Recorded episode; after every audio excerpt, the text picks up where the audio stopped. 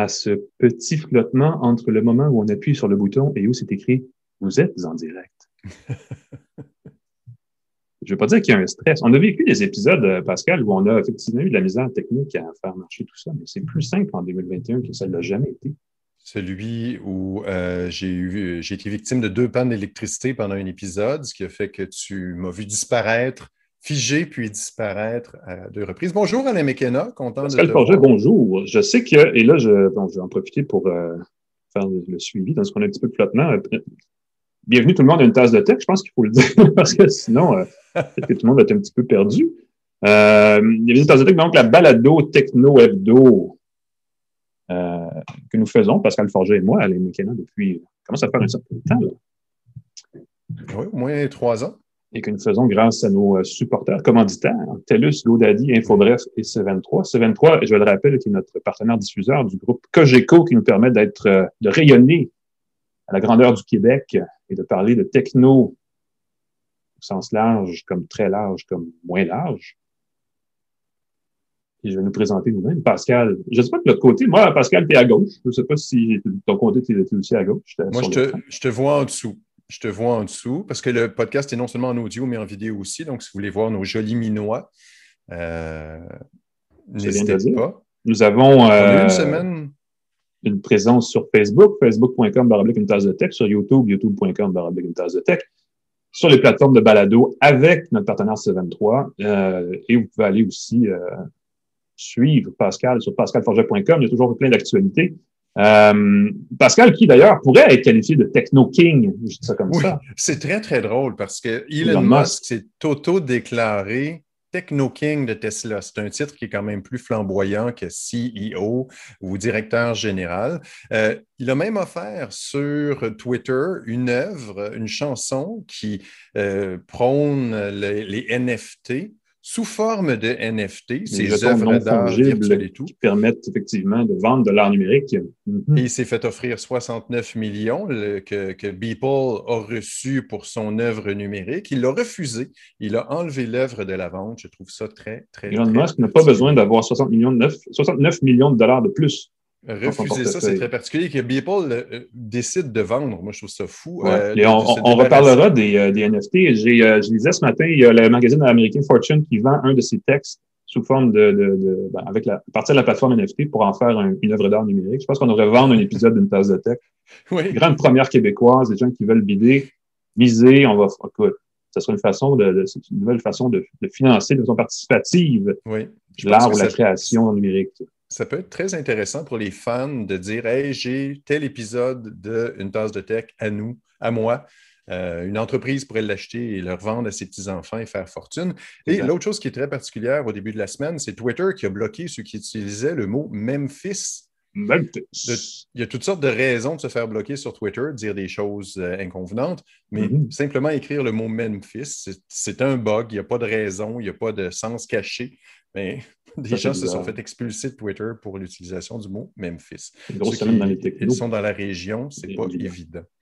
Euh, on va parler là-dessus. Attends une seconde, Pascal, juste avant, parce que j'en ai pas parlé jusqu'ici. On parle de start-up, on parle de techno. La preuve en est que notre entrevue, dans quelques minutes, va se passer avec euh, deux personnes très influentes dans le monde de la création d'entreprises et de la, je veux dire, de, l'espèce de zone qui existe entre la création, euh, la recherche universitaire et à l'autre bout, le démarrage de nouvelles entreprises. On a David Charbonneau, qui est associé directeur de Boreal Ventures, c'est un nouveau fonds de capital risque qui a reçu 26 millions de dollars deux semaines pour euh, lancer, pour financer des startups associées au Centec, qui est l'incubateur de, nouvelles entreprises, euh, axé sur les nouvelles technologies, de l'ETS, qui est l'École de technologie supérieure. C'est beaucoup d'éléments. Euh, mais on a aussi Richard Chénier, qui est le directeur général du Centec avec nous. On va en parler tout à l'heure avec eux de cette. Euh, il y a vraiment un gros je ne sais pas comment dire ça, il y a, il y a, une, une, rencontre des grands esprits dans le monde de, l'innovation, du financement de l'innovation au Québec en ce moment.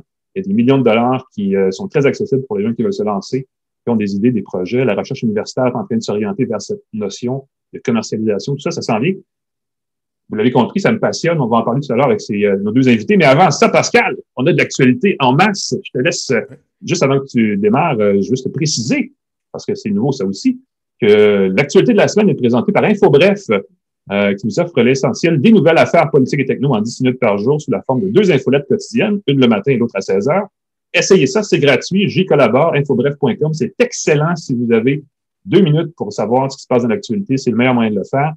Et je te lance, euh, Pascal, parce qu'on ne l'est pas en ce moment sous-titré, mais on pourrait l'être facilement si on utilise le Chrome. Et c'est assez spectaculaire comme nouvelle fonctionnalité. C'est la version de bureau du logiciel Chrome, le navigateur, euh, ajoute des sous-titres pour l'instant, c'est qu'en anglais. Il faut les activer dans ces euh, options d'accessibilité.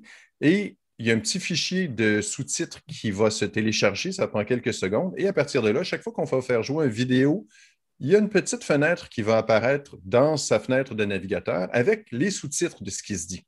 Et ça, ça peut être pour une conversation qu'on fait avec euh, euh, Zoom, ça peut être avec un vidéo YouTube, ça peut être avec une chanson que vous écoutez vraiment, c'est surprenant. C'est comme un petit bloc de sous-titres qui apparaît dans son navigateur web. Euh, c'est de la reconnaissance automatique, évidemment. Ce n'est pas parfait, spécialement pour les noms de personnes ou les marques ou les produits. Des fois, il y a des, mots qui apparaissent. On se demande qu'est-ce que c'est ce truc-là. Mais tout le décodage la conversation, par exemple, si on fait une conversation Zoom, tout le décodage se fait dans son ordinateur. Ce n'est pas envoyé dans les nuages, ce qui simplifie, là, qui, ce qui élimine les risques de, de vol de vie privée et que quelqu'un d'autre puisse écouter les informations. Je le répète, c'est qu'en anglais pour l'instant, mais Google peut traduire en français déjà. Donc, ça peut arriver d'une journée, d'une semaine, d'un mois à l'autre, sous-titrage en français. Ils l'ont inséré, dans, ils ont inséré une fonction similaire dans leur plateforme Android il n'y a pas longtemps, qui a été offerte en français canadien dans les mois suivants. Donc, imaginez que ça pourrait être internationalisé prochainement éventuellement en français. Quand on écoute, on va, les, on va les appeler Google, on va dire commencez par une tasse de thé. Mettez ça en français. Notre français est impeccable. Je baragouine jamais, ça n'arrive pas, donc ce serait parfait, ça fonctionnerait à 100 Et une personne qui parle en anglais et en français, c'est Jade Raymond? Oui, parce qu'on fait des liens entre nos actualités, même si c'est pas apparent. Jade Raymond, qui est bien connue à Montréal parce qu'elle a euh, notamment collaboré au lancement de la série Assassin's Creed chez Ubisoft à une autre époque. Euh, elle est allée ensuite chez euh, Electronic Arts. Elle est revenue euh, pour gérer la division jeux vidéo de Google, Stadia, qui avait aussi un studio à Montréal, mais qui malheureusement n'a pas très bien fonctionné, donc ils ont dû couper un peu. Jade Raymond a quitté il y a quelques mois Google, revient, revient à Montréal pour le dire comme ça, va fonder un nouveau studio qui s'appelle Haven Entertainment Studio. Euh, c'est un studio qui, pour l'instant, on n'en sait pas trop. Elle n'a pas dit grand-chose, mais elle a écrit quand même sur le blog de PlayStation euh, qu'elle avait certains projets. Il y avait déjà un projet en banque qui était en développement, qui est un jeu très grand déploiement, une nouvelle franchise, comme on dit en bon franglais, c'est-à-dire que ce serait pas nécessairement juste un jeu, mais peut-être une, série de, jeux dans un environnement spécifique. Euh, en partenariat avec Sony, euh, qui est le, bailleur de fonds et qui est le partenaire financier de ce nouveau studio, Madame Raymond explique qu'elle a déjà des gens qui sont qui ont été embauchés, des gens de talent qui viennent partout dans le monde pour lancer ce nouveau jeu-là. Le nom Haven en français, c'est un have, donc c'est un endroit plus calme où on peut se reposer, une espèce d'environnement sans pression. Et c'est ça qu'elle euh, veut euh, qu'elle veut recréer, à la fois pour les joueurs dans l'environnement, dans les environnements de jeu que le studio va créer, mais aussi pour les développeurs du studio qui vont pouvoir produire sans pression, de façon très relaxe, euh, ces environnements-là et ces jeux-là. On parle de jeux, évidemment, quand on parle de PlayStation, on parle de jeux de console, donc très gros jeux.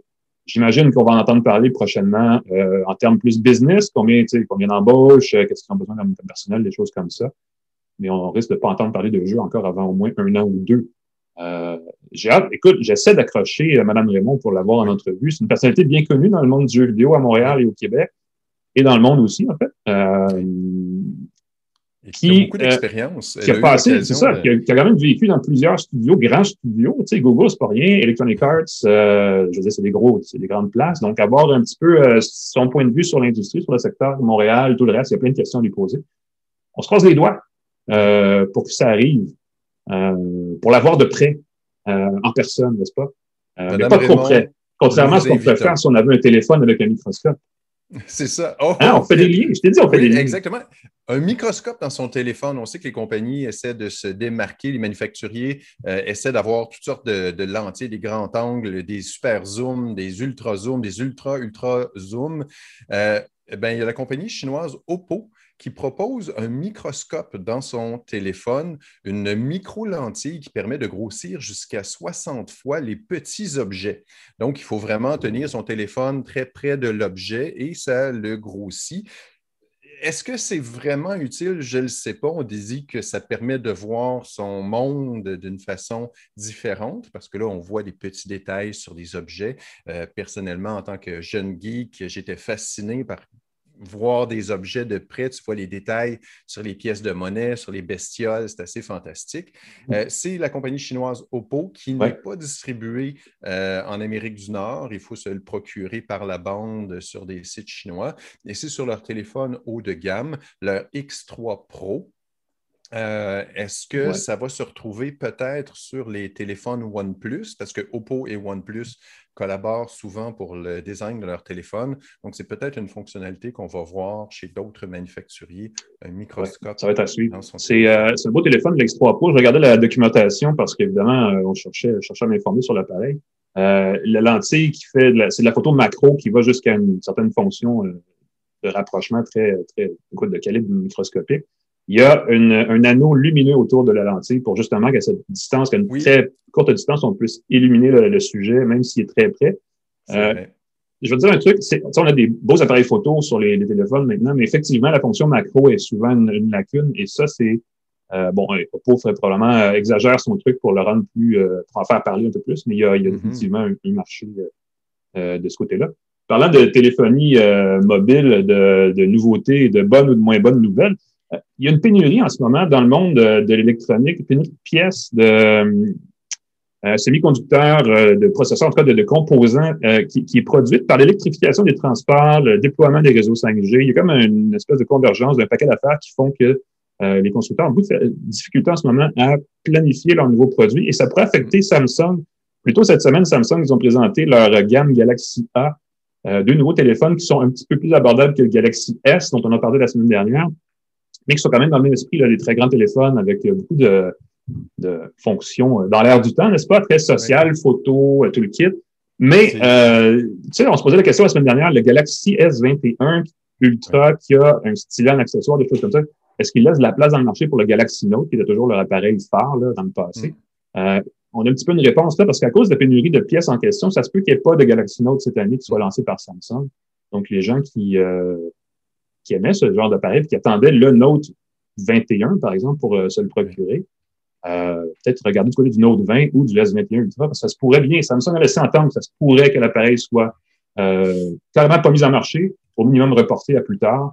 Moi, je, pense que c'est la fin du Note. C'est ma prédiction. Ça serait une, bonne occasion pour juste dire ben, le S21 fait maintenant ce job-là. L'intégrer au S, tout simplement, ça évite d'avoir deux gammes de téléphones ou peut-être l'intégrer dans des appareils moyens de gamme comme le A52 et le A72 qui sont moins coûteux et qui sont très axés influenceurs dans la promo des appareils. Il n'y a personne de plus de 20 ans euh, c'est des jeunes qui sont sur Instagram, des jeunes qui sont sur Twitter. Sur, euh, ben, je pense que Twitter, Twitter c'est déjà passé, c'est TikTok, et compagnie. Euh, donc, on les voyait sur TikTok, on les voyait sur Instagram. ces téléphones-là sont pour eux, moins coûteux et quand même, étonnamment, il y a de moins en moins de raisons de payer pour les téléphones porte-étendard des grands manufacturiers. tu paies 500 de plus et tu as des fonctionnalités très similaires. Pour 95% des gens, tu ne verras pas la différence de qualité des photos. Nous, on est, euh, on est déjà vieux, grand-papa Pascal. Parlant de papa, de, daddy, de ces choses-là, n'est-ce pas? Je te laisse euh, présenter notre prochain segment, parce que ça conclut. C'est l'entrevue de la semaine qui est Et l'espace on passe à l'entrevue euh, pendant que chacun nous invite. Vas-y. La présentation de l'entrevue de la semaine qui est une présentation de GoDaddy. La présentation est une présentation de GoDaddy, ah qui est un moyen facile de créer un site web personnalisé et professionnel pour votre entreprise. Si vous avez euh, envie de créer rapidement un site web, essayez godaddy.ca, c'est WYSIWYG et ça fonctionne très, très bien. J'ai fait un site en quelques minutes euh, pour une firme imaginaire de, saucisses euh, et je me trouvais très, très drôle. Ouais, ben, une charcuterie qui était spécialisée dans la saucisse. Je, il y a une anecdote derrière que je ne peux pas compter ici, mais c'est très drôle et c'est très familial. Il n'y a rien de grossier là-dedans. Ben, c'est facile de nos jours de construire un site web. C'est facile de construire un site web transactionnel. Hein? 30 euh, chez Shopify, pouf, tu as une plateforme. Il y a vraiment une d'outils. Donc, c'est un bon temps pour innover. Vous voyez le lien que je suis en train de faire.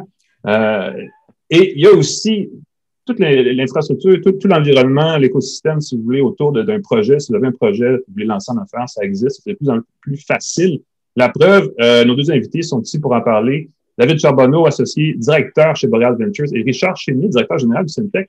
Monsieur, bonjour, bienvenue à une tasse de tech. Ça me fait plaisir d'être là ce midi. Bonjour. Merci de prendre le temps. Euh, l'annonce qui euh, a euh, un peu suscité le fait qu'on vous a invité, c'est que Boreal Ventures a bouclé une ronde de financement, a levé 26 millions de dollars pour financer des projets qui émergent du Centec, qui est l'incubateur techno de l'École de technologie supérieure. Une grosse phrase, on va commencer par le début. le Centec, donc, est un incubateur pour l'ETS. Est-ce que, qu'est-ce que vous faites exactement du côté du Centec? Bon, là, je vais corriger quelque chose tout de suite. On est un incubateur ouvert à tous. Donc, c'est pas juste pour le bon Donc, oui. Donc, on, récupère des gens qui sont des fois dans l'industrie puis qui ont des projets d'entreprise technologique. Ça peut venir de McGill, de l'Université de Montréal, de TS d'ailleurs. Donc, c'est vraiment un, organisme non lucratif dont notre travail est d'aider des entrepreneurs de haute technologie à commercialiser des, produits euh, qui répondent à des besoins de marché avec des grands potentiels d'exportation. Donc, l'exportation est un des critères de choix des projets? Ben, c'est sûr que quand on est en haute technologie, en deep tech ou en tech, euh, le marché local, c'est trop petit comme marché pour, euh, pour penser que tu vas développer ton entreprise simplement avec le marché euh, québécois ou canadien. Donc, on doit arriver dans la course internationale aux technologies, faire en sorte que certaines de nos compagnies exportent leur expertise technologique parce qu'on importe aussi des technologies d'ailleurs. Donc, si on veut que la balance commerciale ne se déstabilise pas, il faut créer ces futurs exportateurs-là. Ah. Donc, vous êtes ouvert à tous. Est-ce que, vous avez une spécialisation en termes de, projets qui sont SME de chez vous? Est-ce que vous ciblez du logiciel applicatif? Ou ça peut être du, matériel aussi ou un paquet de, combinaisons des deux? Oui, je dirais que 80% c'est des, objets technologiques. Là, mais aujourd'hui, c'est tout objet, toute technologie, mais il y a du logiciel là-dedans. Mm-hmm. Mais c'est juste que dans 70, 80% du temps, dans notre cas, c'est des objets intelligents, donc animés par du logiciel qui, qui font en sorte que le, ça devient des machines intelligentes, si on veut. Euh, nos, grandes sphères, là, où est-ce qu'on est très fort, technologie médicale, c'est une de nos grandes forces. Tout ce qui est manufacturier, microélectronique, télécommunications, logistique de transport, etc. Des marchés qui ne sont pas toujours sexy, mais qui ont des potentiels de marché incroyables. Donc, on n'est pas beaucoup dans les, les, entreprises qui développent des produits pour le consommateur. C'est souvent, c'est des produits qui vont être développés pour des gens qui éventuellement vont toucher le consommateur. Donc, ce qu'on appelle dans nos jargons du B2B, du business to business. Euh, vous avez eu quelques beaux succès dans les dernières euh, années. On a eu des invités d'ailleurs qui étaient des fondateurs d'entreprises qui, sont, qui ont été du Centec. Euh, on disait tout à l'heure, vous avez quand même, parce que souvent, un incubateur lance des entreprises qui ne sont pas nécessairement rentables, mais qui vont chercher du financement ailleurs ensuite pour une ronde ultérieure, et ainsi de suite. Vous avez eu des beaux succès dans les dernières années. Je pense que c'est même chiffrable. On parlait de chiffres tout à l'heure. Vous les, ben, oui, effectivement, mais juste en 2020, nos, entreprises ont attiré 80 millions en capitaux, donc c'est énorme. Euh, puis on parle d'entreprises euh, de, de, de 0-3 ans. Et, depuis le début de l'année, euh, on est rendu à quelque chose comme 40 millions en trois mois. Donc, on s'attend à faire une autre excellente année pour nos compagnies en, en 2021. Donc, on est super fiers. En fait, le Santec est bon parce que nos compagnies sont tout simplement excellentes. C'est une bonne raison. Puis j'imagine, est-ce que c'est ce qui a motivé la création du fonds de Boreal Ventures, euh, David Charbonneau? Oui, absolument. Mais en fait, le Santec est un leader incontesté à l'échelle canadienne, puis éventuellement à l'échelle mondiale euh, en création d'entreprises. Donc, il y avait un bassin euh, d'entreprises qui nécessitaient du financement et qui, malheureusement, compte tenu de l'aspect OSBL du Santec, ben, le Santec ne pouvait pas profiter de toute la valeur qui était créée. Donc, ce que Boreal Ventures vient faire, c'est, on est le premier fonds québécois en, deep tech, donc en sciences appliquées, euh, qui est spécialisé en amorçage et en préamorçage pour donner le premier coup de pouce aux entreprises incubées notamment par le Santec à pouvoir chercher le financement requis pour pouvoir accélérer leur développement puis avoir l'impact euh, désiré dans leur marché euh, donné. Là, tu, euh, tu, mets un doigt sur quelque chose, tu parles de deep tech, effectivement, beaucoup de recherches appliquées. Ça a toujours été un petit peu une lacune au Québec et au Canada, ça, cette espèce de besoin de financer, de commercialiser des projets issus de centres de recherche universitaires. Est-ce que c'est vous, vous ciblez ce créneau-là spécifiquement? Est-ce que c'était voulu d'aller chercher ce créneau-là? Absolument. Oui, oui. vas-y. Non, non, mais vas-y, mais euh, écoute, euh, c'est une de nos forces du Santec de récupérer des spin-offs de laboratoire. Donc, euh, David, tu peux compléter, là, mais il y avait définitivement, effectivement, une lacune à ce niveau-là. Ben, au Canada, on a un, bassin de talent exceptionnel. On se positionne avec les chiffres, avec les chiffres mondiaux. On est troisième plus grand bassin de talent technologique au monde. Mais si on regarde le financement, on arrive au 27e rang. Donc, il existe un certain disconnect, un manque à combler. Et c'est ce qu'on essaie de faire, c'est de bâtir l'écosystème par le bas. Donc, ce que j'entends par là, c'est d'être le, le, premier pont entre la recherche universitaire et la recherche appliquée et l'amener vers le domaine des affaires avec ces, cette première couche de financement-là pour par la suite pouvoir alimenter le pipeline non seulement local, canadien, mais aussi international de fonds en technologie appliquée, en deep tech. Et c'est ça notre objectif, c'est d'agir comme étant la bougie d'allumage, mais aussi le pont, tant à l'échelle locale qu'internationale, pour aider nos business à aller chercher leur plein potentiel. Euh, on parle de gros chiffres, on parle de 26 millions dans le code boréal, on parlait tantôt des, millions de dollars à aller chercher par des startups on parle de recherche universitaire appliquée, des choses comme ça. C'est des termes assez complexes, assez pointus, même à la limite, ça fait peur à certains gens qui auraient peut-être le goût de se lancer en affaires. Est-ce que c'est difficile en ce moment de dire j'ai une idée, je veux la commercialiser? Est-ce que est-ce qu'il y a beaucoup de barrières d'entrée? Il me semble que ça, il y a tellement d'argent dans le marché, l'impression que n'importe qui peut lancer n'importe quoi. On en est où par rapport à ça en ce moment? Ben, écoute, David, parle, parle de l'argent. Moi, je vais parler du côté de la facilité. oui, on va diviser ça comme ça, c'est excellent. Au, niveau des sous, on est à une époque en ce moment où est-ce qu'il existe de très belles opportunités pour lancer des, entreprises. On a, avec la COVID, ça a créé un, un chiffre des plaques tectoniques qui ont fini par bouger, qui créent des, des belles opportunités dans lesquelles une startup qui est rapide, qui est innovante, peut venir offrir quelque chose de, de nouveau. Euh, donc, déjà là, si on regarde par rapport aux, crises par le passé, ne serait-ce la crise de, de 2007-2008, mais c'est de là, tout de suite après la crise, que le, plus d'innovation est sorti. Souvent, la crise crée des, opportunités. Donc, à ce niveau-là, il y a une belle opportunité pour créer des entreprises. Maintenant, de l'autre côté, au niveau du financement, ben, on est un peu tributaire de tout ce qu'il y a eu en, en stimulus économique, tant au niveau fédéral que provincial. Donc, cet argent-là euh, cherche un peu les, les, rendements et vient qu'à passer bon, des opportunités moins risquées à des opportunités qui sont de, oui, plus en plus risquées, mais qui offrent un plus grand retour, un plus grand impact pour la société. On se retrouve dans une dynamique en ce moment où est-ce qu'il existe des capitaux pour pouvoir stimuler l'innovation et essayer de nous propulser dans le futur. Et c'est une très belle opportunité en ce moment qui s'offre à nous avec ce fonds-là, mais aussi avec la conjecture économique, de pouvoir créer quelque chose qui, je l'espère, va pouvoir positionner le Québec comme étant un leader technologique sur la scène internationale. Mmh. Sûr que l'argent est toujours nécessaire, mais où sont les idées? Euh, Richard, parle-nous de ça un peu. Ben, tu sais, les idées, euh, il y en a plein d'idées. En fait, ce n'est pas l'idée, tu sais, c'est quels sont les problèmes qu'on veut résoudre. C'est un entrepreneur résout des problèmes.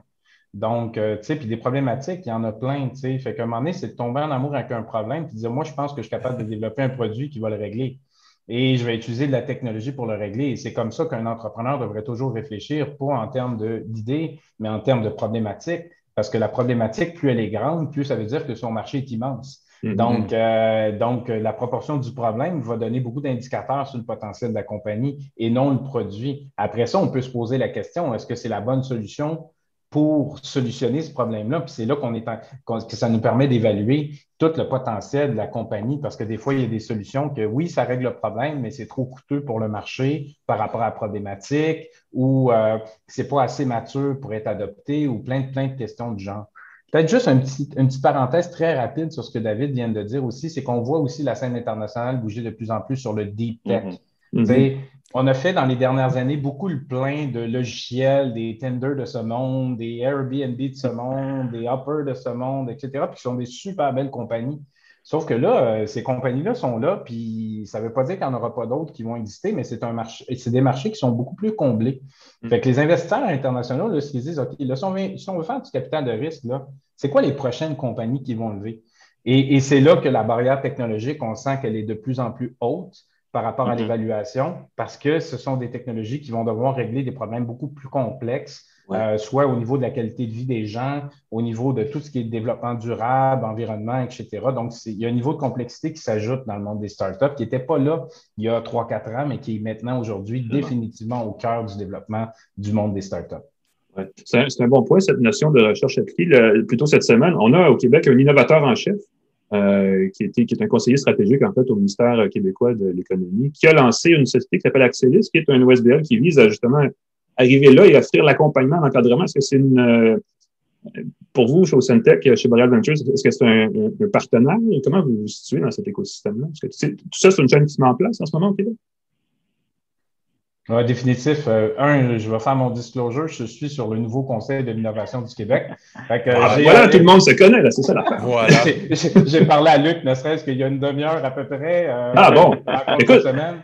Vous lui dites qu'il m'appelle, on veut, le recevoir sur l'émission. Ben, écoute, euh, c'est clair que je vais lui lancer l'invitation.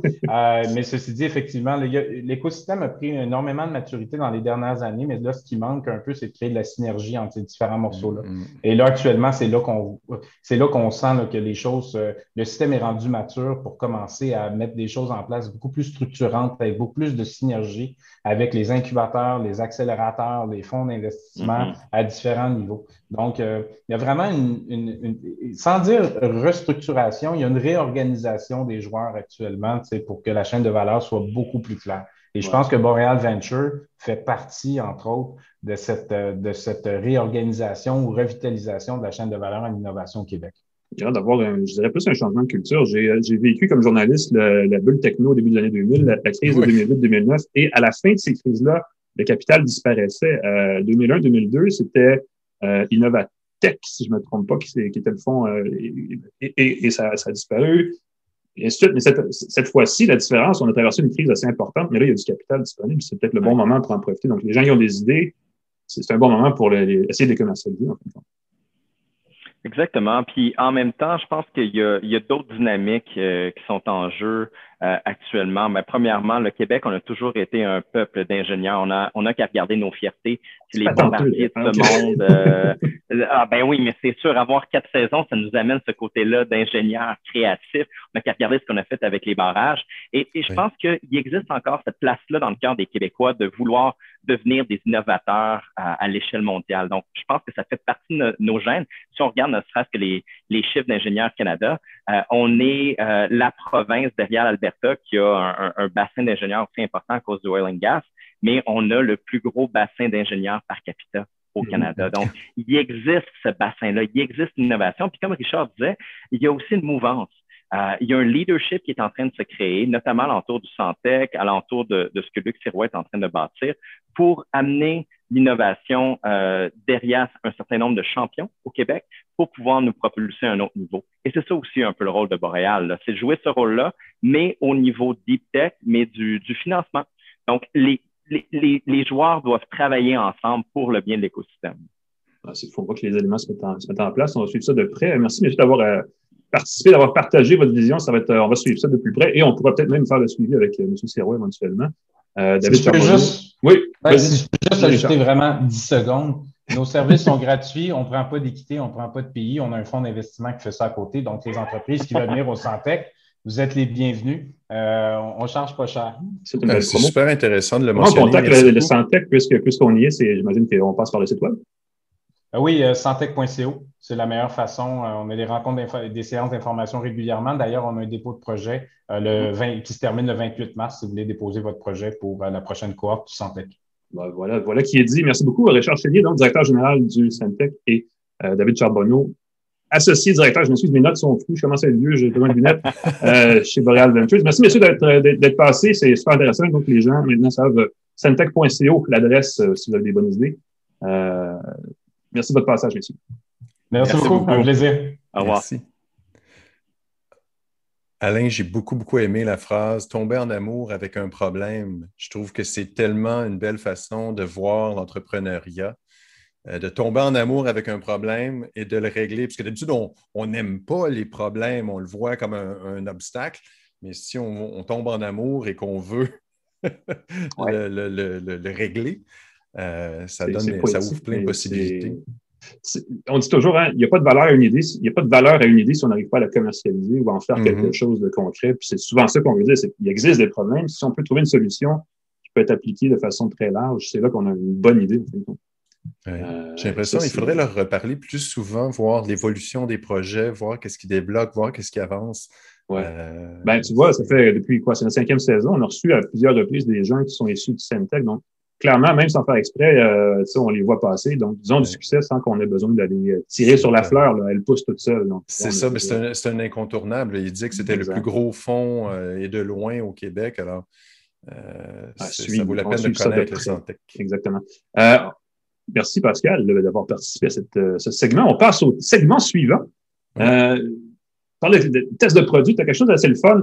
Je suis un gros fan de ces petits bidules-là, même s'il y a plein d'enjeux liés à la, bon, oui, mais on va les aborder. C'est le nouveau Echo Show 10 d'Amazon.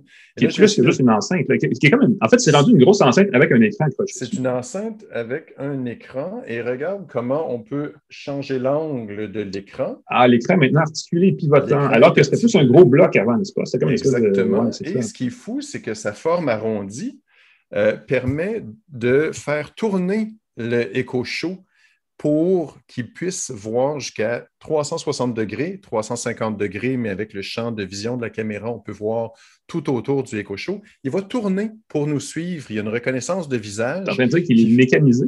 Il est mécanisé, robotisé. Il va tout seul. Ah oui, ça. Et donc, on l'active, on lui dit, euh, et là, je ne nommerai pas son prénom euh, de l'assistant. Appelons la chose Bill, oui. Mais euh, il joue de la musique et l'écran va se tourner vers nous et va nous afficher l'information. Euh, on peut voir une vidéo. On voit ici, c'est exactement ce qui se passe sur son comptoir. Euh, et l'effet est vraiment, vraiment surprenant. Normalement, un écran est fixe sur son comptoir. Euh, mm. on l'oriente comme on veut et après ça, si on veut le revoir, on doit s'étirer le coup parfois. Celui-là va se déplacer pour nous. Donc, si on fait de la cuisine, si on regarde une recette, une vidéo, on peut se déplacer. C'est toujours dirigé vers nous. Donc, les micros sont dans notre direction, le son est dans notre direction et l'image aussi est dans notre direction. Comme on a pu le voir quand j'ai tourné l'appareil, il y a euh, beaucoup de reflets dans l'écran. Ça peut être un problème si on a. Mm-hmm. Euh, c'est un problème au quotidien. Même si on l'utilise dans la vraie vie, on ne va pas le montrer à la caméra, on peut quand même avoir des reflets. Exactement. Si on a une lumière en haut, ça peut poser un certain problème pour voir l'image, mais autrement, ce n'est pas un énorme problème. Euh, je trouve ça fantastique. Je ne sais pas ce qui se passe s'il y a plus d'une personne dans la pièce, par exemple. Est-ce qu'il va passer d'une personne à l'autre? Je ne sais pas. Mais normalement, quand on regarde une vidéo avec un écran comme ça, on est devant. On peut faire des appels avec Alexa, donc on peut se déplacer un appel vidéo avec quelqu'un qui a un Echo Show aussi, donc un appareil Alexa avec un écran. Mais on peut aussi faire des appels avec Skype le vénérable service qui est encore. Oh, vénérable, c'est bien dit, effectivement. Exactement. Et euh, la compatibilité avec Zoom est prévue, mais il n'y a pas de date d'annonce. Donc, ça pourrait permettre de mettre son euh, Echo Show 10 sur son comptoir et de pouvoir euh, vaquer ses occupations, de préparer son repas, par exemple. Et l'écran va continuer de nous suivre, donc il n'y aura plus de sortie de cadre. Une fonction que j'aurais aimé, c'est que ça serve de caméra de surveillance, parce que comme ça pivote sur 360 degrés, ça aurait été vraiment chouette que ça puisse euh, régulièrement balayer, voir s'il se passe quelque chose dans la pièce ou réagir quand il y a un son dans la pièce. On peut le faire pivoter à distance, nous voir ce qu'il y a la caméra. Puis... Mais on peut le faire, mais avec l'application. Je n'ai pas vu d'option qui permettrait de le transformer en système de surveillance active. Et quand je suis absent, par exemple, s'il y a un bruit dans la pièce, la caméra tourne, on peut voir Il y a peut-être un skill à développer à ce moment-là pour faire J'espère qu'il va y avoir des skills. On mm-hmm. peut s'en servir évidemment comme moniteur pour des caméras de surveillance de différents services. Il y en a qui coûtent aussi peu que 35 qu'on peut acheter et on peut les voir dans son Alexa. Mais ce n'est pas comme si. Je trouve qu'il y a une belle occasion manquée euh, de s'en servir comme caméra de surveillance en réagissant au son la caméra se tourne, filme qu'est-ce qui se passe, nous envoie une notification. J'espère que ça va se développer. Et ceux qui se disent, oui, mais ça se bouge tout le temps, ça me suit tout le temps, ma vie privée, il y a un interrupteur sur le dessus qui permet d'interrompre la caméra, désactive le mouvement. Et si on veut, le mouvement peut ne s'activer que si on regarde un film, que si on écoute la musique. Autrement, l'écran va rester fixe parce qu'on détermine l'espèce de champ dans lequel euh, le Show va pivoter et on peut lui dire son point de repos, l'endroit où il va arrêter quand on ne l'utilise pas. Ce n'est pas donné, c'est plus de 300 dollars. Donc, est-ce que ah c'est une fonction? Le son est excellent, donc c'est très lourd, c'est très massif comme objet, c'est surprenant. Euh, un pour servir de pivot pour l'écran, euh, mais aussi parce que les haut-parleurs sont assez puissants. Euh, moi, je l'écoute à 5% de volume la plupart du temps, c'est très correct. Mais est-ce qu'on veut payer plus de 100 dollars pour cette fonctionnalité de, pivot, euh, qui est quand même assez, qui est une belle fonctionnalité. Une fois qu'on y a goûté, c'est très. Euh, c'est comme une belle gadget quand même. mais c'est un côté gadget à ça. Et mm-hmm. si on n'active pas la fonction de sécurité, selon moi, ça, si, la fonction de sécurité était là, ça vaudrait le 100 dollars. Mais sans cette fonction-là, pour l'instant. Euh, si, jamais il l'ajoute, je pense que c'est Alexa Guard que ça s'appelle leur dispositif, de, puis ça coûte des sous par mois, donc ça commence à faire cher? Ben, c'est ça. Si on veut se protéger, c'est bien. Puis d'ailleurs, euh, Amazon aussi, la compagnie Ring de sécurité, ben je m'attendais à ce que ça s'intègre à cet écosystème-là. Puis je n'ai pas vu l'option. Encore une fois, si je me trompe, écrivez-moi, dites-le moi, dites-moi comment faire, mais j'ai cherché et non, mm-hmm. euh, simplement, il n'y a pas moyen de transformer. Peut-être que ça va venir plus tard, parce qu'il y a des fonctions, il y a des jumelages entre les appareils Ring et, les EcoShow. On, peut le faire avec euh, les, euh, appareils de, de Google. on peut le faire avec euh, les Nest de mm-hmm. Google. Euh, on peut le transformer en caméra de surveillance avec ces petits. Euh, bon point. On peut les combiner. Donc, je ne vois pas pourquoi ça ne se fait pas avec Ring et le Echo Show 10 d'Amazon. À comparer, en fait. On pourrait peut-être comparer avec le hub. Je pense qu'il y a un nouveau hub qui s'en vient chez, chez Nest. On pourra voir ce qu'est la différence. Bien de voir. Toi, tu vas nous parler d'alternatives au AirPod Max d'Apple. Oui, merci de faire le lien. C'est mon sujet de la semaine. J'en ai deux, j'en ai deux euh, modèles. J'ai ceux-ci. Mm-hmm.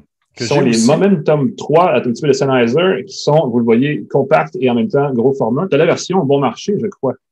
Euh, moi, non, c'est la version, c'est la même chose. Ah, la version euh, on en reparlera la semaine prochaine. J'ai les écouteurs, euh, ça c'est des écouteurs euh, casques, mm-hmm. mais j'ai aussi les versions dans l'oreille des Momentum et une alternative plus économique. Mais j'ai les Momentum 3 qui sont ici. Je les aime beaucoup, ceux que j'utilise en ce moment pour m'isoler quand je travaille à l'ordinateur. Mm-hmm. annulation de bruit qui est très correcte. Il donne une petite sensation d'aspirateur, de, une espèce de, de, vide.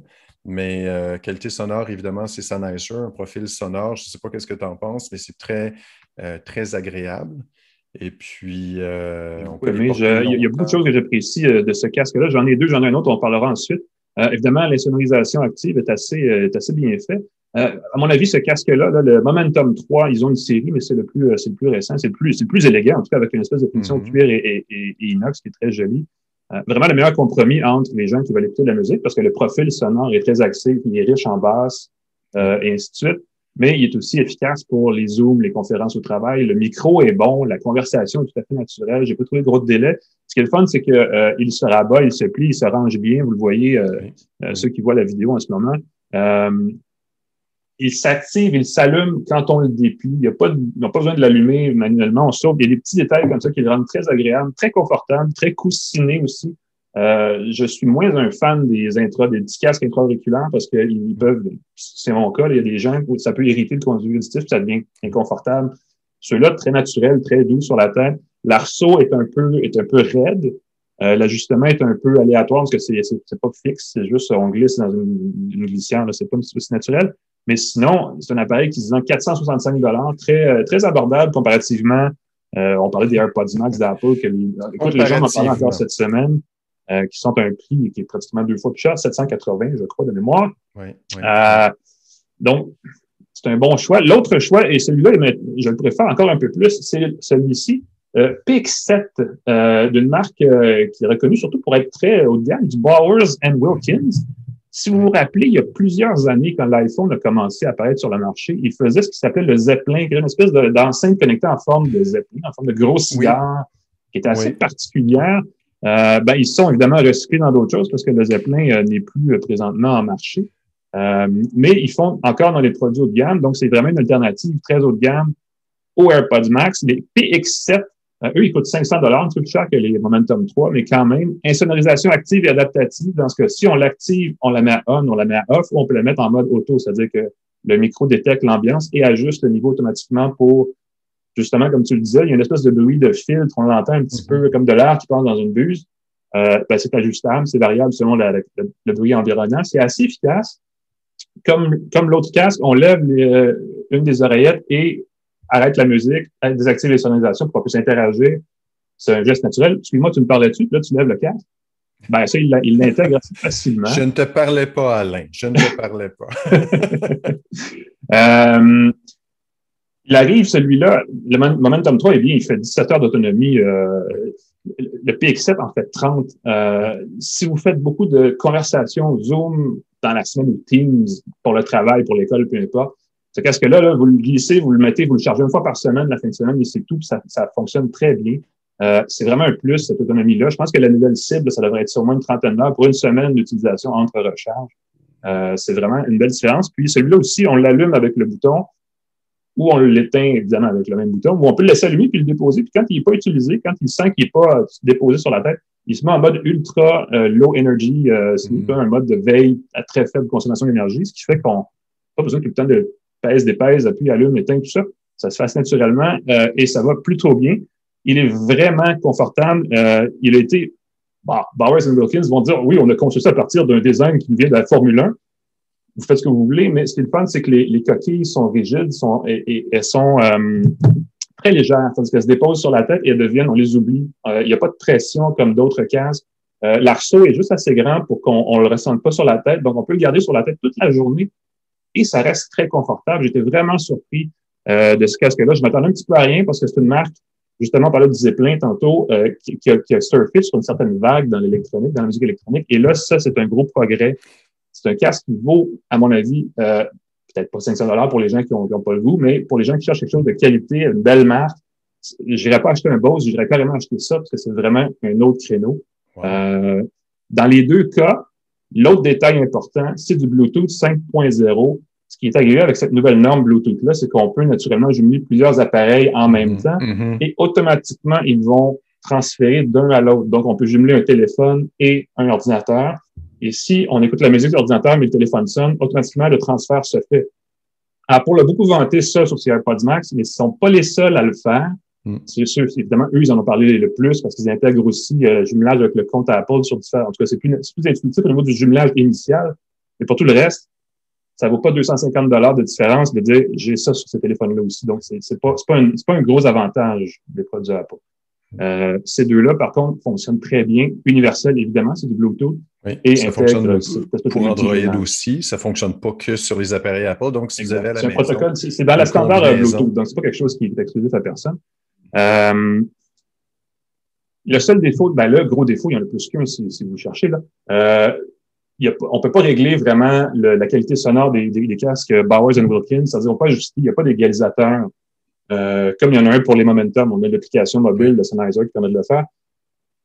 Pas du côté des PX7, malheureusement. Le son est bien équilibré, mais les gens qui aiment beaucoup l'écoute musicale avec un peu plus jazz, un peu plus, euh, avec un plus les, sons extrêmes, plus exagérés, il n'y a pas cette capacité-là. C'est un peu dommage, ça été le fun. Euh, on peut évidemment dans les deux cas brancher un petit fil de 3, de 3 mm et demi pour accrocher, pour brancher sans passer par Bluetooth, mais dans le cas du Bowers Wilkins, il n'y a pas de micro dans le fil, donc il n'y a pas de possibilité de, le remplacer, d'avoir une conversation. C'est un petit détail, mais c'est fait vraiment pour si vous le branchez, c'est strictement pour écouter de la musique. Euh, ou vous achetez un autre fil différent, mais ça devient comme un, accessoire à acheter en plus. Euh, et bon, le seul et le dernier petit défaut, c'est que ce casque-là ne se plie pas. On ne peut pas le ranger autrement que donc, ça, c'est peut-être. Moins pratique dans un sac ou en voyage, quand on va se remettre un jour à voyager. Mais sinon, dans les deux cas, écoute, moi, j'ai de la misère à ne pas recommander ces deux casques-là. Ils sont tous les deux tout à fait adéquats. Euh, le Sennheiser est vraiment euh, très joli avec les, matériaux, très, très précis. Il est souvent en promotion. Hein si on regarde. Et l'autre chose qui est le fun avec Sennheiser, c'est que le centre de service est à Montréal, pour ceux qui nous écoutent au Québec. Le centre de service est à Montréal, donc si on a un problème, un pépin avec son appareil, on peut le faire réparer très rapidement. Et un détail sur le Momentum qui m'a fait rire, c'est qu'on peut le configurer comme un, tile. Tu sais, les petits oui, on peut effectivement, euh, on peut configurer, tu as bien raison, pour le retracer configurer ces écouteurs si on les oublie, si on les perd, on les échappe. Il y a une euh, fonction, je ne sais pas comment ça se fait, mais, on, peut aussi paramétrer Alexa directement dans le casque, même si on n'a pas un appareil euh, Amazon, même si c'est un Android ou iPhone, il intègre la, euh, commande pardon, d'Amazon automatiquement, qu'on peut ensuite utiliser à même le casque un peu de façon naturelle. Ça peut être un plus, si jamais ça. On peut parler à son euh, Echo Show 10. Par exemple.